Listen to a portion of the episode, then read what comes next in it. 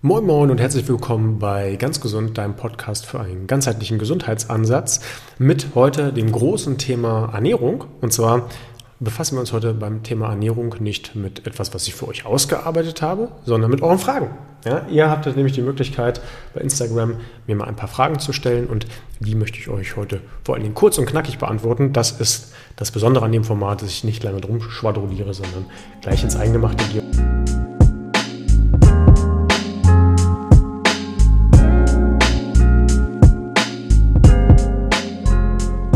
Der aktuelle Podcast wird unterstützt von meinem Partner Everydays. Everydays ist eine Firma, die gerade aus Berlin kommt und sehr interessante, gute, hochwertige Produkte produziert. Unter anderem das Produkt Smart Protein. Smart Protein ist ein Produkt, das ich tatsächlich selbst auch tagtäglich nehme, um meinen täglichen Proteinbedarf zumindest in der Grundlage zu decken. Denn Smart Protein ist ein sogenanntes EAA-Produkt, also ein Essential Amino Acid Produkt oder auf Deutsch übersetzt. Das beinhaltet alle essentielle Aminosäuren in auch einem guten ähm, Kontext, also dann auch tatsächlich gut zusammengeschustert. Äh, diese essentiellen Aminosäuren brauchen wir zwangsweise, was der Name essentiell schon vermuten lässt, damit wir auch aus diesen Aminosäuren weitere Aminosäuren bilden können. Und das ist der Grundbaustein für alle unsere Zellen, für unsere Muskulatur.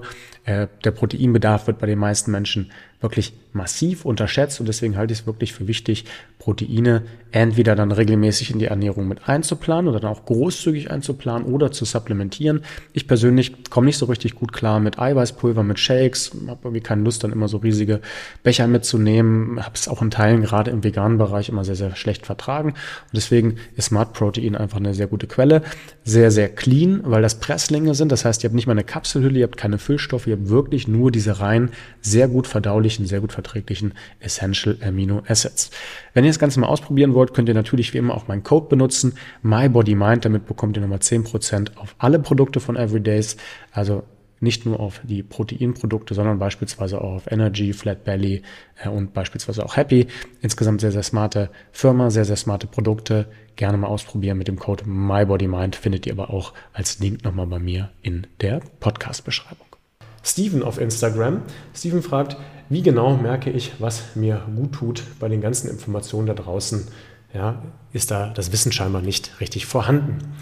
Ähm, und das ist richtig. Also was wir tatsächlich immer wieder sehen, ist, dass viele Leute mh, mm, im Internet sehr, sehr viel falsches Wissen auch verbreiten weil sie halt selbst bemerken, für mich funktioniert vielleicht eine gewisse Ernährungsform, sagen wir mal vegan oder Carnivore oder Paleo oder was auch immer, ja, und das dann auch versuchen generell auf alle zu übertragen, gar nicht unbedingt mit einer schlechten Intention, sondern ganz häufig einfach auch mit dem Bedürfnis zu sagen, es hilft mir und deswegen muss es ja allen helfen. Und das ist leider der große Fehler, der gemacht wird, dass nur weil das einem selbst hilft, noch lange nicht allen anderen hilft. Deswegen haben wir beispielsweise bei My Body Mind auch wissenschaftliche Basics einmal rausgearbeitet, wo wir sagen, hey, gehen wir die mal durch, Schritt für Schritt und führen wir das in dein Leben, dann kann das Ganze halt auch zu einer Verbesserung deiner Ernährung, vor allen Dingen insgesamt deiner körperlichen Gesundheit führen. Das ist ja am Ende auch das Wichtige.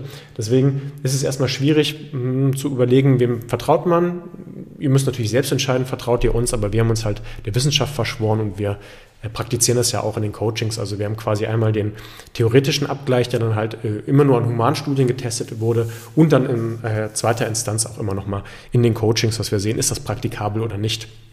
Beispielsweise, wenn ich euch jetzt mittags sagen würde, ihr müsst jeden Mittag irgendwie eine Knochenbrühe auskochen und ihr müsst dann das Ganze noch mit ganz speziellen Gewürzen würzen und dann müsst ihr noch im Ofen vier Stunden lang, ich weiß nicht, Pulled Pork machen oder weiß der Geier was, ja, dann ist das halt für die meisten Leute nicht praktikabel. Also mein Credo ist immer, Ernährung muss einfach sein, Ernährung muss verständlich sein, Ernährung muss schmecken, Ernährung muss gesund sein und es muss halt auch schnell funktionieren, ja.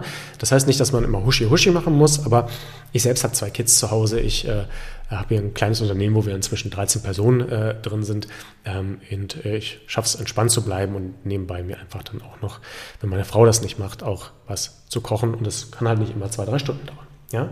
Ähm, es zählt aber natürlich auch, dass du auf deine, dein eigenes Gefühl hörst und das ist etwas, was beispielsweise nicht funktioniert, Steven, wenn du im Stressmodus bist. Ja? Wir können tatsächlich im Stressmodus nur auf Autopilotmodus fahren und da kommen wir nicht unbedingt in diese Geschmacks- Orgasmen, die wir da bekommen oder halt die Wahrnehmung, hey, das tut mir gut oder nicht, sondern da fahren wir halt wirklich nur auf dem niedrigsten Level und deswegen ist es wichtig, gerade wenn wir uns ernähren, vorher mal runterzufahren, ein bisschen langsamer zu sein und das, was wir halt auch essen und was wir kauen, auch mal zu schmecken und dann auch im Nachgang mal zu spüren, was macht das mit mir? Habe ich einen Blähbauch? Ne, bekomme ich vielleicht sogar allergische Reaktionen und dann wäre es spätestens ein Zeichen dafür, dass man sagt, hey, hier muss ich mal hey, das Thema tatsächlich ändern und angehen. Also auch hier Stress, Achtsamkeit, Wahrnehmung, großes Thema. Aber das kann ich dir halt nicht in einem Podcast erklären, sondern das muss man natürlich dann sukzessive aufbauen. Das geht nicht von heute auf morgen. Steven hat auch noch eine zweite Frage gestellt. Überwiegend Proteine ähm, oder überwiegend äh, Kohlenhydrate oder vielleicht auch keine Kohlenhydrate? Ja, das möchte ich ganz, ganz kurz beantworten. Ähm, Proteine sind wichtig, werden von den meisten Leuten massiv unterschätzt. Es ist schon immer so, dass viele Leute, wenn wir das mal versuchen auszurechnen, eigentlich eher bei so 0,8 Gramm, 0,6 Gramm äh, vielleicht mal 1,0 Gramm pro Kilogramm Körpergewicht Protein liegen. Und äh, als Sportler oder als Leute, die viel Stress haben ja, oder eine hohe Leistungsfähigkeit haben wollen, darf man durchaus auch in dem Bereich 1,6 Gramm, 1,8, 2,0 Gramm liegen. Also auch im hohen Alter ist Protein sinnvoll. Äh, Gibt es bisher keine Studien, die mich überzeugt haben äh, von den Low-Protein-Bewegungen. Äh, und äh, ehrlich gesagt äh, habe ich jetzt die letzten 15 Jahre alle Strömungen mitgemacht. Also war erst Low-Fat, dann wurde gemerkt, ach nee, ist es doch nicht. Low Carbs merkt man jetzt auch doch nicht und Low Protein, ja, ist Quatsch. Also sowohl Fette als auch Eiweiße als auch Kohlenhydrate sind alle gut. Wir brauchen alle. Ja, äh, es gibt Möglichkeiten für, für Leute, die gar keine Kohlenhydrate essen wollen, dann auch in die Ketose zu gehen, aber das empfehle ich nicht. Dann hat äh, Christiane gefragt und hat gesagt, ich weiß fast nichts über Enzyme. Was machen Sie so und wie? Und wo kommen Sie her? Ja? Ähm, Habe ich ähm, auch kurz mal schon mal bei Instagram beantwortet, aber auch hier nochmal in aller Kürze. Enzyme sind in unserem Körper äh, vorhanden, werden in unserem Körper gebildet und ihr erkennt Enzyme an der Schreibweise ASE hinten, also ASE. Laktase beispielsweise für Leute mit einer Laktoseintoleranz, die können extern diese Laktase nehmen, weil der Körper selbst nicht mehr in der Lage ist, diese Laktase zu bilden und dann die den Milchzucker zu spalten und das führt dann halt zu Blähungen, einem Blähbauch oder entsprechenden Symptomen. Äh, und da macht beispielsweise Laktase oder die Einnahme von Enzymen dann Sinn. Und Enzyme werden an vielen Stellen im Körper gebildet, ähm, beispielsweise in der Bauchspeicheldrüse, die sollte gut funktionieren. Ansonsten ist es halt schwierig, dass die entsprechenden Enzyme in den Organismus gelangen und dort eure Nahrung in kleine Bestandteile aufteilen können und aufspalten können. Das machen Enzyme nämlich. Kohlenhydrate, Fette und Eiweiße auseinanderbauen und das braucht ihr, weil ihr wollt die ja nicht nur so, wie sie zerkaut sind, dann in euren Organismus führen, sondern in ganz kleinen Strukturen, damit sie durch die Darmschleimhaut diffundieren können und dann auch in euren Organismus kommen und das, was ihr nicht wollt, das wollt ihr auch am Ende wieder ausscheiden, dann als entsprechend kleine Masse. Ja? Ähm, und da äh, gibt es, wie gesagt, verschiedene Stellen, unter anderem auch den Speichel. Wir haben ungefähr 10 Liter Speichel am Tag, den wir bilden. Und der ist jetzt nicht nur dafür da, dass unser Mund nicht trocken wird, sondern vor allen Dingen auch für Enzymbildung. Also wir haben schon ein Enzym namens Amylase in unserem Speichel, das schon im Mund dazu führt, dass wir Kohlenhydrate im Mund spalten können. Ja? Äh, das heißt, ein guter Kauprozess ist immer wichtig, weil da schon ganz viel Verdauungsarbeit auch für den Darm abgenommen wird, abgesehen von den Zähnen auch zusätzlich noch im Speichel. Ja? Ähm, wenn man damit nicht so gut klarkommt oder wenn man halt einfach merkt, ich habe Verdauungsprobleme, kann man ähm, Enzyme auch aus meiner Sicht unbedenklich einnehmen, weil sie halt einfach wieder ausgeschieden werden. Äh, die werden vom Körper nicht aufgenommen, sondern werden mit dem Stuhl wieder nach außen getragen. Deswegen ähm, arbeite ich zum Beispiel auch mit meinem Partner Everydays gerne mal mit dem äh, Produkt Digest finde ich tatsächlich recht smart, weil da halt einfach eine Vielzahl von Enzymen drin ist. Gerade wenn man merkt, hey, ich bin gestresst, ich bin unterwegs oder ich vertrage das irgendwie gerade nicht, warum auch immer, dann sollte man natürlich langfristig an seiner Darmgesundheit am Stresslevel arbeiten. Aber man kann natürlich auch mal kurzfristig sagen, ich nehme jetzt halt mal Enzyme ein, die helfen mir dann vielleicht. Ähm, dann ähm, geht es um das Thema Supplement-Einnahme, alles zusammen oder trennen? Welche Tageszeit für was? Ja, das kann ich nicht sagen, weil es gibt ungefähr, ich glaube, 1200 Supplements. äh, da kann ich nicht sagen, welche du wann nehmen sollst. Ähm, da müsste man tatsächlich etwas expliziter äh, werden. Und ähm, ja, ansonsten darf man sich zumindest immer erstmal selbst die Frage stellen, in der Natur kommen ja Mineralstoffe beispielsweise und Vitamine und Eiweiße und Co. in Hülle und Fülle auch in einer Mahlzeit vor ich persönlich bin immer kein riesiger Freund daraus, so eine absolute Wissenschaft zu machen. Wann nehme ich Zink und wann nehme ich Magnesium und wann nehme ich Selen? Ja, wie gesagt, wenn ihr das normalerweise aufnehmt in normalen Mengen, gibt es das einfach alles in einem Brei, der bei euch im Magen-Darm-Trakt landet und dann kriegt das der Körper schon hin. Also da würde ich generell jetzt nicht so riesig groß äh, mir Gedanken machen zu diesem Thema. Ja, aber äh, da müsstest du tatsächlich nochmal etwas expliziter werden, wenn ich dann darauf eingehen soll. Ähm, äh, dann gibt es nochmal eine, eine Frage zum Thema Zucker und Krebsentstehung. Ähm, da kann ich nicht drauf eingehen. Das ist ein sehr komplexes Thema. Äh, Krebs ist auch nicht mein Spezialgebiet. Da kann äh, Katharina euch mit Sicherheit sehr, sehr viel zu erzählen.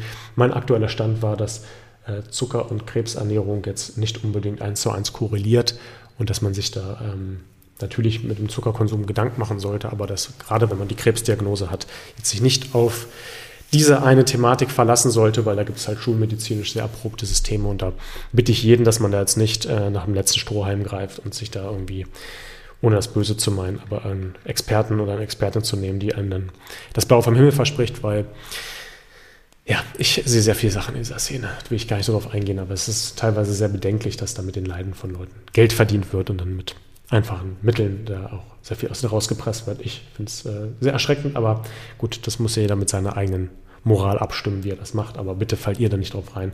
Bei Krebsdiagnosen gibt es dann natürlich auch entsprechende gute Verhandlungsverfahren. Ähm, was tun bei Zuckersucht bzw. bei starken Gelüste nach Süßem? Ja, habe ich auch. Bin auch ein Zuckerjunkie. Das ist tatsächlich was, was ich gerne esse. Ähm, ist tatsächlich mh, hm, sinnvoll, dass man ähm, sich erstmal gewisse Zeiten setzt, wann man isst und einfach mal sagt, ich gucke mal, schaffe ich es erstmal einfach nur in diesen Zeiten zu essen und dort vor allen Dingen auch die Reihenfolge des Essens sich äh, smart auswählt. Also erstmal mit beispielsweise Gemüse, mit Salat anfangen, dann gerne auch mit den Proteinen, dann auch mit den äh, Ballaststoffen, vielleicht ein bisschen Obst. Und meistens ist der Magen-Darm-Trakt, wenn man sich halt einfach eine gute Mittagsmahlzeit, ein gutes Abendbrot, ein gutes Frühstück gönnt, dann auch einigermaßen voll. Und natürlich kommt es dann nochmal zu ein bisschen Gelüste. Ich äh, persönlich mache es dann so, ähm, wenn ich merke, das wird zu viel, dann nehme ich mir das tatsächlich alles, bereite mir das vor als Mahlzeit, stelle mir das auf den Tisch, genieße das Stück dann Schoko oder die paar Stücke Schokolade, die ich dann esse. Und äh, das führt dann dazu, dass ich danach einfach sage, gut, danach ist Schluss, ich habe meinen Körper genährt, ich brauche nicht mehr, alles andere wäre jetzt nur Suchtverlangen, dem ich nachgehe.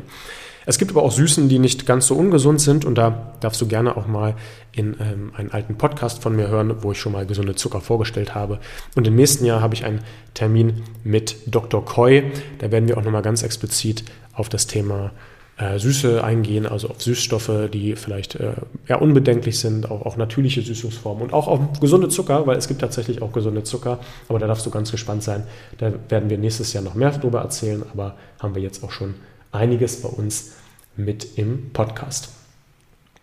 Ähm, wir haben ja nochmal eine englische Frage. Plant-based diet or protein intake deficit to have enough protein, loss weight and gain muscle. Also mal übersetzt eine pflanzenbasierte Ernährung und Proteindefizit, Fragezeichen, um genug Protein zu haben und um Gewicht zu verlieren und Mas äh, Muskeln aufzubauen. Äh, etwas etwas durcheinander, die Frage, wie ich finde. Aber hier sind schon äh, einige, einige Dinge drin, die äh, wir vorhin auch hatten. Ähm, Plant-Based Diet halte ich für sinnvoll, also eine pflanzenbasierte Ernährung. Ja? Bitte achtet hier auch auf euren eigenen Gesundheitszustand des Darmtrakts. Also es bringt jetzt auch nichts auf Teufel komm raus zu sagen, ich bin jetzt vegan, vegetarisch und versuche mich jetzt mit Kichererbsen, Zwiebeln, Pilzen, Knoblauch, ähm, Bohnen, äh, Linsen zu ernähren und dann habe ich den ganzen Tag einen Blähbauch und bin da kurz vorm Explodieren. Das bringt auch nichts. Ja, da ist auch niemandem mit geholfen, aber es ist wichtig, eine gute pflanzenbasierte Ernährung zu haben, weil wir da viele Ballaststoffe drin haben, viele sekundäre Pflanzenstoffe, Polyphenole, Vitamine, ähm, dann auch Mineralstoffe, alles, was der Körper so braucht, das ist in der Regel im Pflanzenbereich mit drin. Warum ein Protein-Intake-Defizit dann vorhanden sein sollte. Ich weiß es nicht, das geistert irgendwie gerade immer durch den Raum. Bitte fallt nicht auf diesen Trick rein, ja. Bitte fangt nicht diesen neuen Trend an nach Low Fat, Low Carb, jetzt auch Low Protein. Das macht für mich überhaupt keinen Sinn. Gerade auch, weil wir beispielsweise für die Proteinbiosynthese, also den Aufbau von Muskeln, ja, aber auch von Zellen brauchen wir Proteine. Das sind unsere Grundbestandteile. Also da sollten wir auf jeden Fall immer gut ausgestattet sein, gerade auch mit den essentiellen Aminosäuren. Äh, notfalls auch supplementieren. Auch hier Everydays kann ich echt empfehlen. Die haben da ein, schönes äh, Supplement, aber findet da eures. Ja, es geht einfach darum, dass man über die Ernährung erstmal den Proteinbedarf größtenteils deckt. Das ist ganz wichtig und bitte nicht Low-Protein-Diet. Ich verstehe es nicht, wo das herkommt, aber klärt mich gerne auf. Vielleicht hat das äh, irgendein Fitness-Influencer in Anführungsstrichen gerade verbreitet, dann kann ich dem mal auf den Zahn fühlen und mal vielleicht auch da sehr kritisch nachfragen, ob das denn so sinnvoll ist, sowas in die Welt zu setzen. Gerade auch für die, für die Themen to have enough protein, ne, da muss man genug Protein aufnehmen, to have weight loss, ähm, also Gewichts äh, reduzieren und to gain muscle. Also ja, für Gewichtsreduzierung und Muskelaufbau brauchst du immer erstmal ein Defizit für die Gewichtsreduzierung, was einen Kalorienbedarf angeht. Also da kann man tatsächlich sich einfach mal grob an die Kalorien ketten, aber ähm, man darf natürlich auch immer hinterfragen, kann mein Körper das aufnehmen? Äh, wo habe ich meinen Energieverbrauch und wie, wie habe ich den? Ist das eher ein mentaler Energieverbrauch oder ein körperlicher Energieverbrauch? Muskelaufbau musst du natürlich immer einen Trigger setzen, also erstmal den Impuls des Körpers, dass er sagt, das war zu viel. Ja, das ist nämlich Muskelaufbau, dass der Körper sagt, das war zu viel. Und damit ich jetzt nicht so viele Verletzungen kriege, wie beispielsweise in Form von einem leichten Muskelkater, wenn man es nicht übertrieben hat, da mache ich mich einfach wieder stärker und baue mich stärker zusammen mit Hilfe von beispielsweise Wasser und Protein. Ja, also ich baue die Muskulatur wieder auf, damit ich mich nicht normal verletze. Das ist der Sinn und Zweck von Muskelaufbau, ein Anpassungsmechanismus unseres Körpers und da brauchen wir immer einen guten Impact, also einen guten Trigger, hier wieder, damit ich nicht so viel Anglizismen benutze, beispielsweise Krafttraining. Ja, guter, guter Hinweis, viel Krafttraining äh, hilft dann in der Regel, besonders auch bei Frauen. Ja, es ist äh, bei Frauen genauso wichtig wie bei Männern, aber Frauen haben leider immer häufiger noch den Gedankengang, naja, mal hier ein bisschen Bauchbeine Po, ein bisschen Cardio, dann werde ich auch meine Muskulatur äh, oder werde ich nicht zu, zu muskulös und habe einen tollen Körper. Äh, ist natürlich nicht verkehrt beides, aber es macht Sinn, auf jeden Fall auch Krafttraining zu machen, weil es halt auch einen langfristigen Verbrennungseffekt hat, dann auch auf die, ähm, das Körperfett bestehend. Ja? Man kann seinen Blutzucker mal testen, aber da gibt es halt ganz viele Mechanismen. Also auch hier wieder bitte, wenn man das möchte, ganzheitlich denken. Weil wenn ihr die ganze Zeit im Stressmodus seid, funktioniert es nicht. Wenn ihr nicht genug regeneriert in der Nacht, dann kann der Körper die Muskulatur nicht aufbauen. Wenn ihr da die ganze Zeit mentale Blockaden habt, ist das super schwierig, dass der Körper sich von diesen mentalen Themen löst und auch in den Körper kommt. Äh, und ja, auch hier natürlich wieder Mobility-Training, Krafttraining und Cardio-Training irgendwo in Einklang zu bringen, ist wichtig insgesamt. Also auch hier wieder, wenig überraschend, ihr hört es immer wieder, aber äh, es ist halt einfach in der Tat so, dass ein ganzheitlicher Ansatz da auch Sinn macht. Und dann hat mein äh, Freund und äh, Kneipenkollege, mit dem ich äh, ein, zwei Mal im Jahr äh, mal die Kneipen von Braunschweig unsicher mache mit noch zwei anderen Freunden. Der freut sich immer, wenn ich diesen Sticker habe, weil er mir ganz viele Fragen stellt. Ähm, sowas wie, warum gibt es Air Force ohne bei One eigentlich nicht als Barfußschuhe. Wie heißt, heißt wohl die Mutter von Niki Lauda wirklich? Das weiß ich nicht. Fragen zu Orlando Magics und auch eine Essensfrage: Ist Gänseschmalz mit oder ohne Zwiebeln gesünder? Und da, lieber Tim, ist Gänseschmalz auf jeden Fall nicht gesund, weil wir ja ganz viele Transfette haben drin. Ja, Transfette sind nicht besonders gut. Ähm, und auch gesättigte Fettsäuren im, im Zweifel. Ja, äh, auch da sollte man sehr sparsam mit umgehen. Äh, und last but not least, eigentlich wollte ich mit dieser Frage abschließen, aber daneben, weil ich gerade die Frage Transfette sehe, gibt es nochmal eine extra Frage oben drauf. Wie schnell bzw. wodurch entstehen Transfette? Auch schon beim moderaten Anbraten von Gemüse. Wahrscheinlich nicht, aber wir sind der Frage mal auf den Grund gegangen, tatsächlich neu im Coaching, weil ein Coachie von mir die gleiche Frage hatte. Und es gibt tatsächlich interessanterweise ähm, den wissenschaftlichen Konsens, dass Transfette sehr ungesund sind. Und da kenne ich ehrlich gesagt keine Richtung, die sagt, dass das äh, gesund ist. Also dieses Anbraten von Speisen, so starkes, dieses äh, Frittieren ist tatsächlich ungesund auf mehreren Ebenen. In den USA ist das in Teilen sogar schon verboten, in Europa immer noch erlaubt. Ähm, schade, dass das der Fall ist. Also es kann tatsächlich auch in Backwaren drin sein, äh, die, die sehr stark und lange erhitzt wurden und Co. Aber natürlich dann auch in ja, alles, ähm, was so frittiert ist, das kennt man dann, glaube ich. Mhm. Äh, wann entsteht das? Da gibt es keine tatsächlich genaue Antwort. Ne? Wir haben immer nach einer Temperatur geguckt, aber die korrekte Antwort ist hier, es kommt etwas darauf an, was für ein Fett und für ein Öl du benutzt, erstens. Dann zweitens, wie lange du anbrätst und drittens, mit welcher Temperatur. Also zu empfehlen sind tatsächlich Öle, die ihr dann auch zum Braten benutzen könnt, sowas wie Rapsöl, sowas wie äh, Olivenöl beispielsweise. Das sind gute Öle, die ihr benutzen könnt. Dann eher kurz und eher nicht so stark erhitzen das Ganze und dann seid ihr tendenziell auf der richtigen Seite. Aber ich würde mir jetzt gar keine Gedanken machen, wenn du jetzt mal sagst, du machst in der Pfanne dir mal schönes Gemüse.